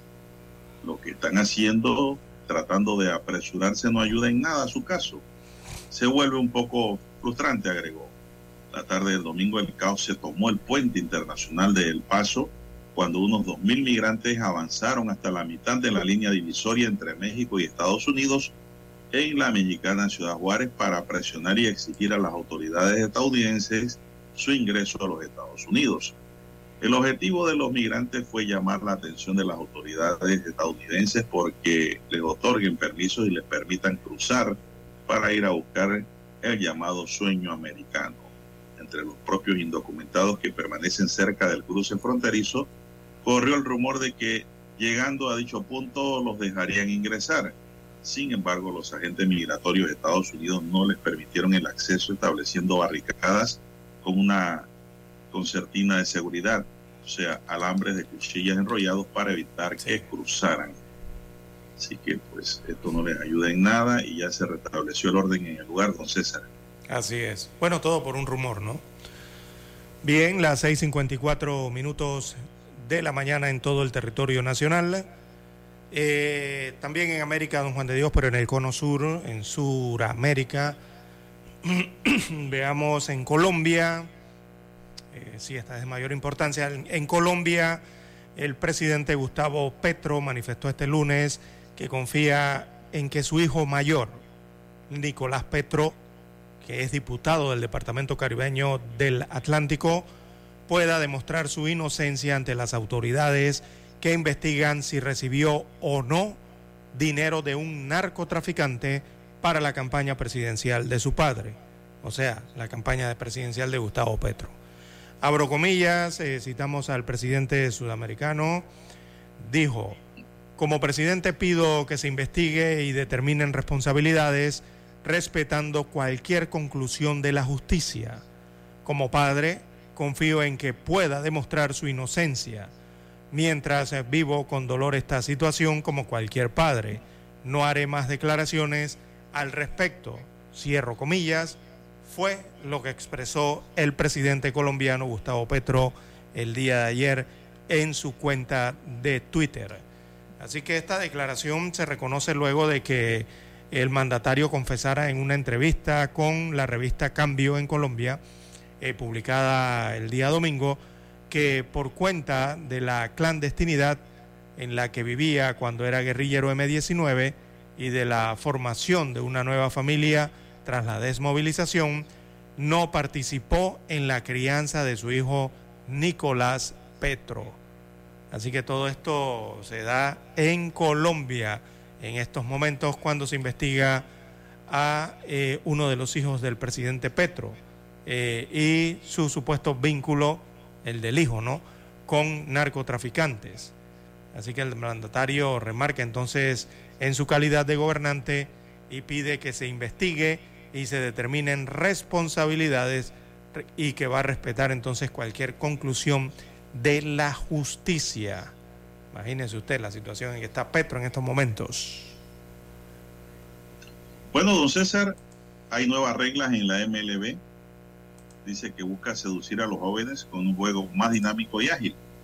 Por años escuchamos a nuestros padres y abuelos decir que el béisbol era el pasatiempo número uno de los panameños y sin duda alguna Ello era así, de esa manera, por la enorme influencia de los Estados Unidos por conducto del personal gubernamental y asentado en las bases militares ubicadas en las riberas del Canal de Panamá y de Colón.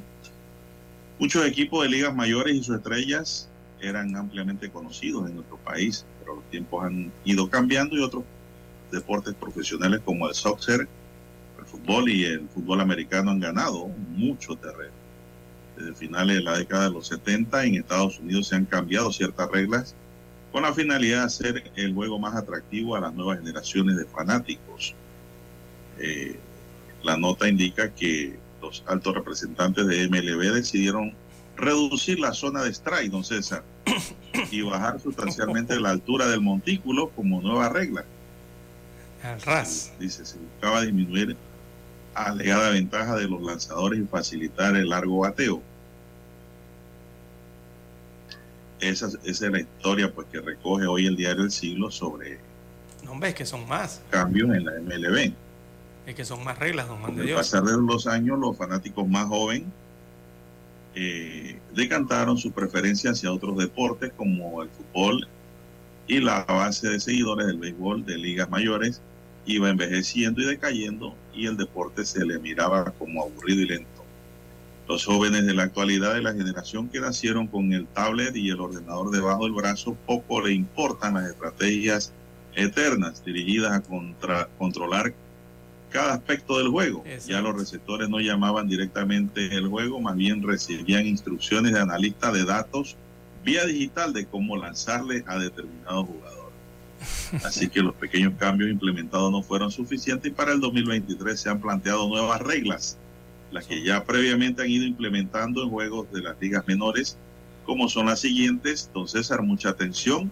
Los lanzadores se les hará monitoreo de tiempo con un cronómetro de picheo. Esta regla evita que los lanzadores se demoren eternamente entre bateadores y entre lanzamientos por razones tácticas. Es decir, van a tener un cronómetro 15 segundos si no hay ningún pues. corredor en base. Y serían 20 segundos con corredores en base. en el campo interior o infield para aumentar el promedio de bolas en juego y evitar que los infieles estén estratégicamente colocados en posiciones los jardineros intentaron intentando robar imparable a los bateadores. Las bases tendrán mayor tamaño para propiciar que se retome el robo de almohadillas. Los bateadores deberán estar en la caja de bateo y pendiente de lanzamiento cuando el cronómetro eh, no pueda tardar más de lo debido en ingresar. Las nuevas reglas intentan aumentar la velocidad del juego, don César, para que no sea aburrido. Desde finales de la década de los 70 en Estados Unidos se han cambiado ciertas reglas con la finalidad de hacer el juego más atractivo a las nuevas generaciones, don César. La verdad que se torna aburrido, don César, cuando un pitcher toma demasiado tiempo entre lanzamiento y lanzamiento. Y eh, alargan los partidos a más de cuatro horas, cinco horas, dependiendo, ¿no? Eh, bueno, está bien, eh, sobre todo lo de las formaciones del shift, ¿no? Que son los, los infielder. y las bases más grandes, don Juan de Dios. increíble, la van a aumentar en 18 pulgadas las bases. Bueno, esperemos Para que, haya más robo de bases, que quieren agilizar el juego, don César. Así es que se ha movido. Esa es la idea. Bueno, vamos a Washington, 7 en punto de la mañana, don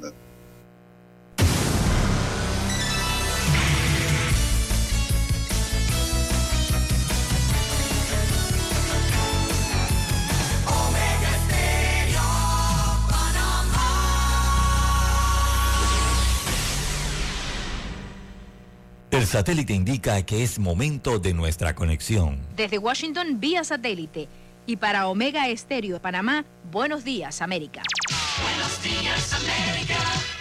Vía satélite. Desde Washington.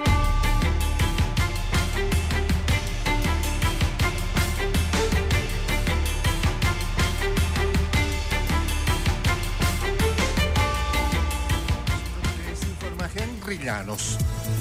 El presidente de Estados Unidos, Joe Biden, toma medidas para garantizar la seguridad del sistema bancario de todo el país. Nos informa Jacopo Luzzi. La sorprendente adquisición por parte de los reguladores estadounidenses de dos bancos en quiebra, el Silicon Valley Bank y el Signature Bank, en el lapso de solo tres días, hizo temblar los mercados bursátiles por el miedo de una crisis financiera como la de 2008. Tanto que el presidente Joe Biden se dirigió a la nación. Los estadounidenses pueden estar seguros de que nuestro sistema bancario es seguro. Vuestros depósitos están seguros. No nos detendremos en esto. Haremos lo que sea necesario. Jacopo Voz de América. El Departamento de Estado de Estados Unidos no descartó que sus alertas de viaje a México pudieran cambiar luego del secuestro de cuatro estadounidenses en la ciudad fronteriza de Matamoros, que terminó con el asesinato de dos de ellos y la liberación de los otros dos. Estamos analizando las condiciones de Estado a Estado para determinar si es necesaria una actualización o reducción, según dijo Ned Price, portavoz del Estado, durante una conferencia de prensa el lunes. Alarma en el Ecuador por el aumento de la violencia entre bandas criminales que atacan a sus víctimas en centros médicos mientras siguen asaltos y secuestros. Desde Quito nos informa Giselle Jacome. Las organizaciones criminales atacan en todos los sitios posibles para lograr los asesinatos por encargo. Los hospitales de Ecuador se han convertido últimamente en los lugares donde las bandas ajustan cuentas atacando a los heridos que son atendidos diariamente. De enero a marzo se han reportado 92 alertas y Guayaquil es la ciudad que más ataques ha reportado. En uno de los últimos atentados ocurridos en el hospital Albert Gilbert, los sicarios se vistieron de médicos y asesinaron a su víctima que habían atacado días antes sin terminar con su vida. Giselle Jacome, Voz de América, Quito. China reabrirá el miércoles sus fronteras a turistas y volverá a emitir toda clase de visas después de un receso de tres años durante la pandemia en un intento de impulsar su economía y su industria turística. China es uno de los últimos países grandes que reabre a los turistas. El anuncio se hizo este martes después de que el gobierno declarase una victoria decisiva sobre el COVID-19 en febrero. A partir del miércoles se reanudará la tramitación de todas las visas, según dijeron las autoridades.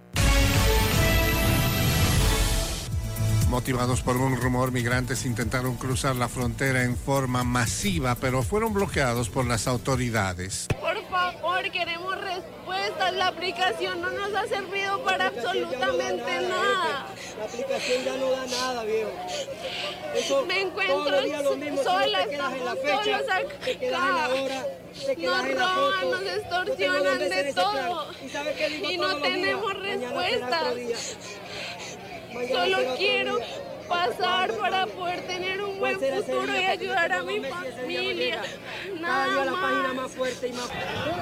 Se espera que el presidente Joe Biden firme una orden ejecutiva con el objetivo de aumentar la cantidad de verificaciones de antecedentes para comprar armas, promover un mejor y más seguro almacenamiento de armas de fuego y garantizar que las agencias de aplicación de la ley de Estados Unidos aprovechen al máximo una ley bipartidista. El presidente demócrata planea revelar sus últimos esfuerzos para frenar la violencia armada en un discurso desde Monterey Park, California, según un alto funcionario de la Casa Blanca, quien discutió la orden antes de su firma bajo condición de anonimato. Un informe advierte que los partidos políticos en Venezuela no tienen voluntad real de incorporar a las mujeres en espacios de poder político. Desde Caracas nos informa Carolina Alcalde. Si bien la participación política de las mujeres en Venezuela ha aumentado en comparación con años anteriores, la representación de mujeres en espacios de poder continúa siendo minoritaria, de acuerdo a un informe del Centro de Justicia y Paz para la Red Electoral Ciudadana. Nicole Hernández, investigadora de CEPAS. O sea, en este contexto autoritario en el que estamos, los partidos políticos están luchando para alcanzar el poder. Y eso también desvía la atención. No abren oportunidades de liderazgo femenina porque además tampoco consideran a las mujeres suficientes o capaces para lograr este objetivo de alcanzar el poder en un contexto autoritario como el en el que estamos. Carolina, alcalde Voz de América, Caracas. Una delegación rusa en conversaciones con funcionarios de la Organización de Naciones Unidas señaló que Moscú está dispuesto a aceptar una extensión del acuerdo de exportación de granos que ayuda a reducir los precios de alimentos en el mundo en medio de la guerra en Ucrania, pero solo durante 60 días. Las Naciones Unidas indicaron que tomaron nota del anuncio de Rusia y reafirmaron su apoyo al acuerdo firmado en julio, considerándolo parte de la respuesta global a la crisis más severa de costo de vida en una generación. Desde Washington vía satélite y para Omega Estéreo de Panamá hemos presentado Buenos Días América. Buenos días, América. Vía satélite. Desde Washington. Noticiero Omega Estéreo.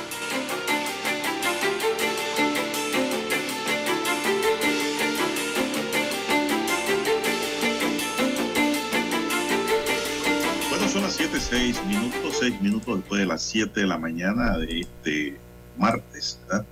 Eh, don César, ¿qué está ocurriendo en Arraiján? Que hay quejadera, hay llantos, hay de todo, hay dolores dentro de las pilas del PRD. ¿Qué está pasando allá? Que usted me estaba comentando algo. Oiga, dice que hay terror, que hay miedo, que hay de todo.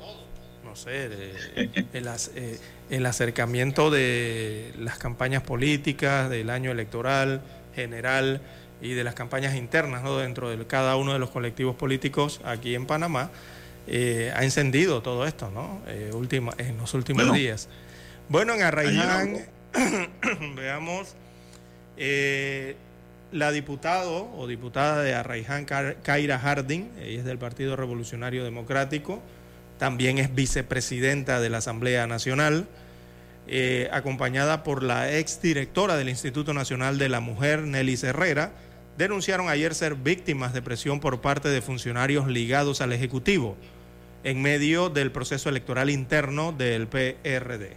Así que Harding afirmó que hay presiones dentro de su circuito electoral, o sea, en Arraiján, sobre todo porque enfrentará al exdirector del IFARU, Bernardo Meneses, y la esposa del ministro de Vivienda y Ordenamiento Territorial, eh, Rogelio Paredes. Ella vendría siendo la suplente de Meneses, ¿no?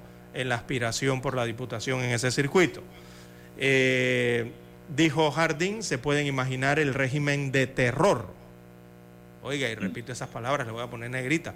Dice, régimen de terror que tengo en un circuito en donde estoy compitiendo con el poder de un ministerio de vivienda y de una institución como el IFARU, dijo Harding, recordando a sus adversarios que el presidente constitucional Laurentino Cortizo Cohen ha solicitado no utilizar sus cargos para presionar y obtener beneficios. Así que la diputada pidió a sus eh, copartidarios participar en las primarias y precisó que el voto obligado no existe, a pesar de que algunos intenten comprarlo. Eh, por su parte, Nelly Herrera, eh, quien recientemente renunció al cargo del INAMU, dijo que levantará su voz porque pretende seguir luchando desde las diferentes trincheras de la sociedad civil.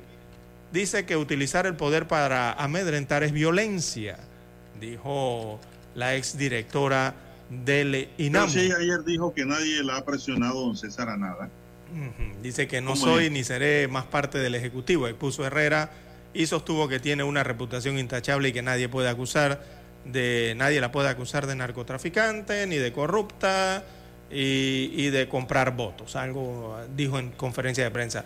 Pero las principales declaraciones fueron las de Harding, don Juan de Dios, de la vicepresidenta de la Asamblea Nacional y diputada por el circuito de Arraiján. Este es el circuito 10-1 de Arraiján. Eh, y llaman la atención entonces estas declaraciones de Harding, eh, don Juan de Dios. Mire, a mí no me extrañaría que Harding se vaya a apoyar a Martín Torrijos. Todo es posible en política, don Juan de Dios. A mí no me extrañaría porque sé que ella es muy amiga de Vivian Torrijos. Ellos trabajaron juntos en el pasado gobierno de Martín Torrijos. No me extrañaría que se salga de ese, de ese círculo y se vaya para el otro lado. Así es la política. No me extrañaría, no, no, estoy, no estoy haciendo una afirmación que así va a ser. Pero ella dice, bueno, ¿y cuántas curules va a tener Arraiján entonces? En Arraiján son tres curules. ¿Y cuántas, quiénes son los diputados ahí? Eh, actualmente Cambio Democrático tiene un diputado con la diputada... Harding y me falta un eh, tercero. está Harding, está la del partido panameñista, eh, ella se llama... La niña, la niña. La niña, Rodríguez, apellido Rodríguez. Y está la diputada de Cambio Democrático, que es de apellido... Ah, sí, eh, Vallarino. Vallarino, sí. Son los tres, Harding, eh, Rodríguez y Vallarino. Ah, por eso es que Caira está preocupada. una guerra Porque de mujeres. Porque ahí va a haber una silla. allí va a haber una silla nada más para el PRD. y el tema es de que Meneses hizo una buena campaña desde el IFARO para, qué sé yo, ganar seguidores en ese circuito. Y eh, va acompañado, va acompañado de la esposa de Rogelio Paredes. Rogelio Paredes tiene mucha simpatía en ese circuito también ya fue diputado. Sí, correcto, sí. Entonces, la verdad que ese dúo es duro de ganarle, don César. Por eso digo, a mí no me extrañaría que Caira se vaya y diga, me voy con Martín Torrijos y el PP. Buscando, buscando, no, buscando voto y salida. bueno, la verdad es que yo lo que he quedado altamente preocupado, pero altamente preocupado, no por esos políticos, don Juan de Dios, de que hemos mencionado ahora mismo, ninguno de ellos, sino preocupado por el pueblo arraijaneño, don Juan de Dios. Ah, Oiga, pueblo tan sufrido, no tiene electricidad, no tienen agua, no hay carreteras, eh, pobreza eh, abunda allí, se mantiene, tanta situación que ocurren en la población de Arraiján, don Juan de Dios, para ver a los políticos en esto, ¿no? En estas disputas y hablando de terror y de todas estas situaciones. Uno. Y la, segunda cosita. Ajá, sí. Dígame otra cosa, don Ah, la segunda cosa es que hay cosas indefendibles, don Juan de Dios. Y la tercera le agrego, cuando, mire, cuando se ejerce un cargo público, sobre todo de elección popular, siempre se debe hacer uso correcto del aparato gubernamental y ejercer las funciones de forma adecuada. Por eso los políticos salen bien y los califican bien después. Así que, don Juan de Dios, em, esta situación que se presenta de disputas políticas internas, entonces, eh, parecen ser las mismas de siempre, ¿no? Una pregunta, don César. Eh, iba a hacer una pregunta y se me fue la onda, don César. Ah, ¿cuánta, re, ¿cuánta reserva hizo el PRD para el circuito de Arraiján? solamente una reserva, me parece. Si fue la aprobada, la, la última, ¿no? no sé si la modificaron, porque hubo unas modificaciones al último tiempo, eh, pero solamente habían reservado una curul. Pero allí habrá primaria, es mi pregunta. Tendría que revisar el último documento enviado por el... O la que se reservó allí el partido es para Kaira, Hardy. Eso es lo que no sabemos. ¿Para quién Entonces Meneses, ¿dónde va a correr? Creo que reservaron la número 2, si mal no recuerdo. aunque podría, mejor es confirmar con el documento. Creo que es la número dos dentro de la de Rayan. Bien, son las 7:14 minutos, Dani. Vamos a la última pausa para regresar porque dice que todavía en la memoria del PP, la alianza política que le permitió ser partícipe de la gestión de gobierno 2004-2009, la tienen ellos allí vivita, dice. Y esa fue con Martín Torrijos. Regresamos. A esta hora establecemos contacto vía satélite desde Washington. Gracias a Banco Aliado. 30 años. ¿Qué quieres crear? Texas. Texas es el único estado en la historia de Estados Unidos de América que ha construido su propio muro fronterizo. Texas avanza en la adquisición de tierras privadas para extender la barrera que separa a Texas de México. En septiembre de 2022, el estado de la Estrella Solitaria asignó 307 millones de dólares en contratos para levantar poco más de 22 kilómetros de muro. Existe la posibilidad, dependiendo en parte de cómo funciona el proceso de construcción, que hacia fines de este año, Texas como estado pueda haber agregado más muro fronterizo que la administración Trump. Durante el periodo de la administración Trump, se concretó la construcción de 129 kilómetros de muro, de los cuales casi 34 fueron en territorio tejano. La experta en tráfico humano a lo largo de la frontera sur del país, Guadalupe Correa Cabrera, pone en duda la efectividad de esta barrera que los muros no detienen a las personas porque los trabajos existen, los trabajos están accesibles y las redes de tráfico humano cada vez se organizan mejor para permitir la llegada de la mano de obra barata, de la mano de obra invisible y la explotación de estas personas que no tienen vías legales para poder llegar a Estados Unidos a hacer los trabajos que nadie en el país quiere hacer. A esto se suma que no hay mediciones específicas que evidencien cuántos migrantes han visto interrumpido su paso por puertos irregulares Estados Unidos gracias a la existencia de un muro. Y aunque hay medidas que buscan regularizar a estas poblaciones para que lleguen de forma legal, el intento de cruce de cientos de migrantes este fin de semana en El Paso dejan ver la desinformación y frustración de la espera. Republicanos en el estado reaccionaron casi de inmediato. Creo que parte de las políticas del presidente atraen más inmigración ilegal y lo que la patrulla fronteriza llama factores de atracción, en otras palabras, la percepción de que no hay consecuencias asociadas con venir aquí fuera de los canales de inmigración legal. La entrada de estas personas, incluso varios menores de edad, fue contenida por patrulla fronteriza que responde al gobierno federal. Laura Sepúlveda, Voz de América, Austin, Texas. Banco Aliado, cumpliendo 30 años en el mercado, te invita a generar hasta el 3% con su cuenta Más Plus. Banco Aliado, 30 años. ¿Qué quieres crear? El reportaje internacional llegó a ustedes gracias a Banco Aliado. 30 años. ¿Qué quieres crear? Omega Estéreo, 24 horas en FM Estéreo. Noticiero Omega Estéreo.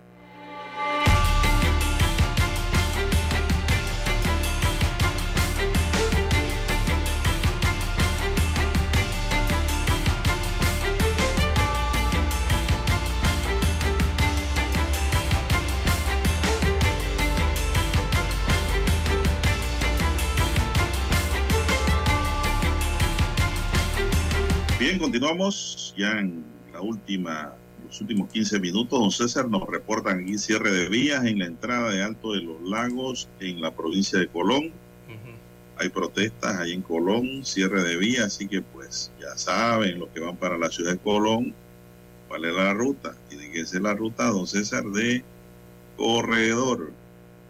Hay protestas allí a la altura de Alto del Lago en Colón. Bueno, don César, eh, tengo una nota aquí y es que el Ministerio de Desarrollo Social confirmó que los beneficiarios de los programas 120 a los 65, Ángel Guardián y Red de Oportunidades por tarjeta clave social podrán hacerlo efectivo a través de cajeros automáticos del Banco Nacional, caja de ahorro o banco de su preferencia. Los cajeros automáticos como caja de ahorro y banco general, entre otros, serán opción alternativa para retirar el dinero de los programas de transferencia monetaria condicionada con la observación de que los retiros en cajeros de otros bancos no oficiales tendrán un cargo por el servicio. A partir de este 13 y hasta el 24 de marzo se desembolsará el pago a 157.894 panameños a través de la tarjeta clave social por la suma de 50 millones de dólares, redondeado, ¿no? Beneficio que contribuye a la alimentación, medicación y necesidades básicas de las personas en condición de vulnerabilidad. Así que pues esa es la nota que nos llega del Ministerio de Desarrollo Social. Son las 7.19. ¿Qué mantenemos, don César? Para esta mañana. Bien, en más informaciones eh, para la mañana de hoy, don Juan de Dios.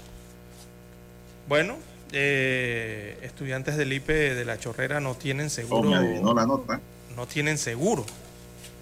Eh, dice aquí una nota. Una situación que se presentó en Panamá Oeste. Y es que los padres de familia del IPE, allá en Panamá Oeste, eh, han expresado su preocupación, le están haciendo, le están elevando a los medios de comunicación social por la falta de seguro para sus hijos. Así que dice que la tesorera del Club de Padres de Familia explicó que el pasado 14 de febrero fue víctima de un robo mientras estaba en una parada eh, de autobús público esperando un taxi cuando se disponía a trasladar la suma de 3.900 dólares a una aseguradora y detalló que ya fue presentada la denuncia y está bajo investigación por parte del Ministerio Público. Así que el dinero también eh, sería utilizado para cubrir la impresión de los carnet, o sea, las identificaciones de los estudiantes del Centro Educativo Especial del IPE. Eh, esto quiere decir entonces que le robaron la, según esto, le robaron, eh, se perdieron o se robaron, eh, o le robaron en este caso, le, me parece, esta suma de 3.900 dólares a la Secretaría del IPE que se disponía a depositar o a pagar eso en una aseguradora para que los estudiantes tuvieran su seguro, ¿no? A lo largo del año. Eh, bueno, eso lo están denunciando desde la provincia de Panamá Oeste. ¿Qué hace una persona, don César, con esa cantidad de dinero en una parada? Y sin vehículo oficial ni nada de estas cosas, ¿no? Es que eso no, eso no, eso no, no, no, César, no le veo, no le veo lógica. ¿Por qué? Porque si usted tiene esa cantidad de dinero y la va a llevar a algún lado, usted llama a un Uber, llama a un taxi, alguien que lo lleve directamente desde, donde usted está. O el vehículo oficial de la institución, don Juan de Dios, si todas esas instituciones tienen vehículos. Olfatean el dinero, don César. Los maleantes tienen olfato para el dinero. Qué barbaridad. Bueno, y fue un gran riesgo, se arriesgó y perdió el dinero, don César, se lo robaron. Hay que tener cuidado. Ya la gente hoy día no carga ni 20 dólares en el bolsillo. Todo el mundo anda con tarjeta, don César, con Yapi. El Yapi ha sido la solución, ¿eh? Se ha convertido el Yapi en una moneda de curso legal, don César. Esa tarjetita, ese número. Hasta los boneros tienen su Yapi, don César te compra una papaya en dos dólares, unos 50 y le dice, no, no tengo sencillo aquí ni dinero. Y dice, tiene Yapi, págueme con Yapi. Y así, ¿no? Pero no hay que andar con alta suma de dinero por la calle, señores y señores. Es una tentación y un peligro para el que lo carga. Bien, son las 7.22 minutos. Un ciudadano que se paseaba por el sector de Clayton fue aprendido al ser requerido por la justicia y sobre quien pesa ya una condena de 18 años de prisión por el delito contra la libertad de integridad sexual en modalidad de violación agravada y actos libidinosos. Mientras que por medio de un allanamiento realizado en el sector de los Andes, las unidades de la onceava zona policial de San Miguelito confirmaron la aprehensión de otro ciudadano de 24 años requerido por las autoridades por agresión a una persona de sexo femenino. Este hombre era requerido mediante oficio emanado de la Fiscalía de Atención Primaria de San Miguelito por el delito contra la vida e integridad personal en la modalidad de violencia de género. Así que hubo dos capturas. Uno que ya estaba condenado y el otro requerido para investigación. Son las 7.23, avanza la mañana. están en sintonía de Omega Estéreo, cadena nacional. Bueno, ayer hubo una reunión, don César, en el Partido Popular. Hoy salió tanta gente, ¿ah? Esta foto que estoy viendo aquí del siglo. Todos salieron allí. ¿De dónde para salió tanta gente? Martín Torrijos. El Volkswagen se apeó. El Partido Popular se reunió con Martín Torrijos de cara a una posible candidatura presidencial. Eso de posible no, ya, eso para mí elimina. Es el candidato que ellos van a proponer. El partido realizó un comunicado diciendo que veían con buenos ojos la candidatura de Torrijos que plantea el rescate del país del deterioro moral, económico y político que afecta la calidad de vida de los panameños. Este tema, eh, allí se reunieron, dice, con la Estrella Verde, dirigido por Daniel Brea. Así es. Bueno, no describen en la nota quiénes participaron de la reunión. Así es.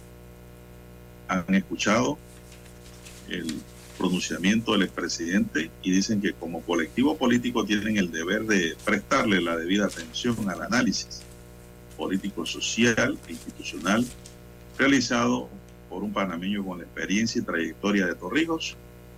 El PP asegura que está valorando sus palabras, analizando las profundas preocupaciones que comparten y examinando con mucha responsabilidad los próximos pasos a seguir. Dice la nota, don César. Así que esa fue la reunión que se dio ayer. Así es. Bien, en las redes sociales, eh, reviso rápidamente. Bueno, nos siguen preguntando sobre el tema de la diputada Harding. Eh, también otras denuncias hay sobre el tema, eh, oiga, que tocamos aquí el pasa- la semana pasada, que tiene que ver con la cinta costera y prácticamente una cantina que han armado allí en el espacio público de la cinta costera número uno, Don Juan de Dios, eh, para practicar un deporte llamado pádel. Y, adivine, eh, bueno, se averiguó de qué se trata Don Juan de Dios y es que son los fines de semana. Y eh, está abierta esta cancha con todas estas barras para la venta de bebidas alcohólicas, discoteca y luces. Esto abre a las 11 de la mañana y cierra a las 11 de la noche, los fines de semana allí detrás de las canchas polideportivas cerca al Miramar. Entonces, desde las 11 de la mañana, adivine qué, están disponibles la cerveza. Pueden regalar bebidas alcohólicas allí para practicar el deporte o los que vayan allí. Imagínense ustedes eso. Y todo esto con el aval y permiso de la administración de la cinta costera. Increíble, pero cierto, amigo oyente. Esto Sigan lo las están chupatas. convirtiendo en la cinta cantinera, lastimosamente. Bueno, siguen las chupatas. Y, Y no hay autoridad que explique. y con la autorización de, de quien administra la cinta costera. Bien, se nos acabó el tiempo, señoras y señores. Se nos acabó el tiempo. No hay tiempo para más. Saludo a nuestros amigos oyentes. En el tablero de controles nos acompañó don Daniel Arauz Pinto. En la